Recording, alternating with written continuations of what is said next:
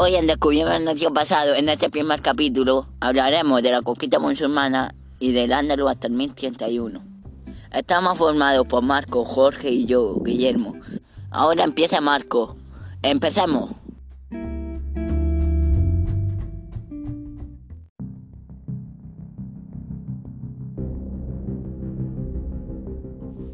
En el año 711, una reducida tropa de árabes y bereberes cruzan Gibraltar al mando de Tarik, lugarteniente de Musa.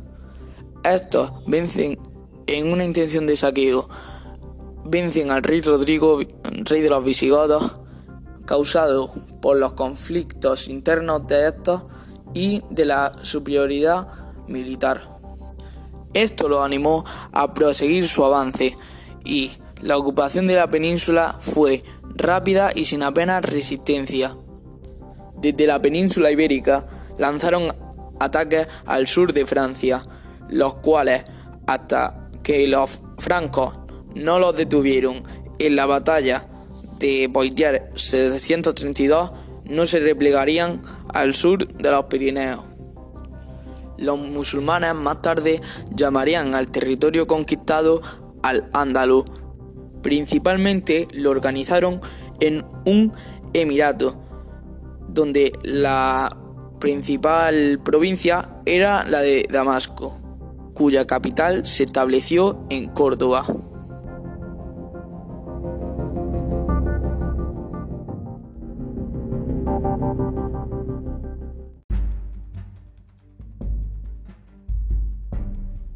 Hola, soy Jorge y os voy a explicar la evolución de Al-Ándalus hasta el 1031.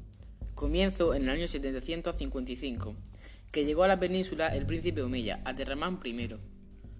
Aterramán, tras derrotar al emir de Al-Ándalus, se proclamó emir independiente en el 756.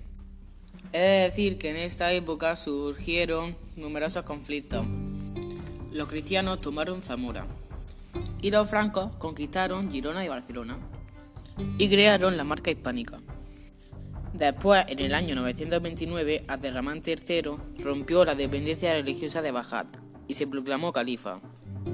Consiguió el mayor esplendor político y cultural de Al-Ándalus. Córdoba se convirtió en la primera principal ciudad de Occidente. Al-Hakem continuó con el florecimiento cultural. Su sucesor, Higgins II, delegó el gobierno en Almanzor.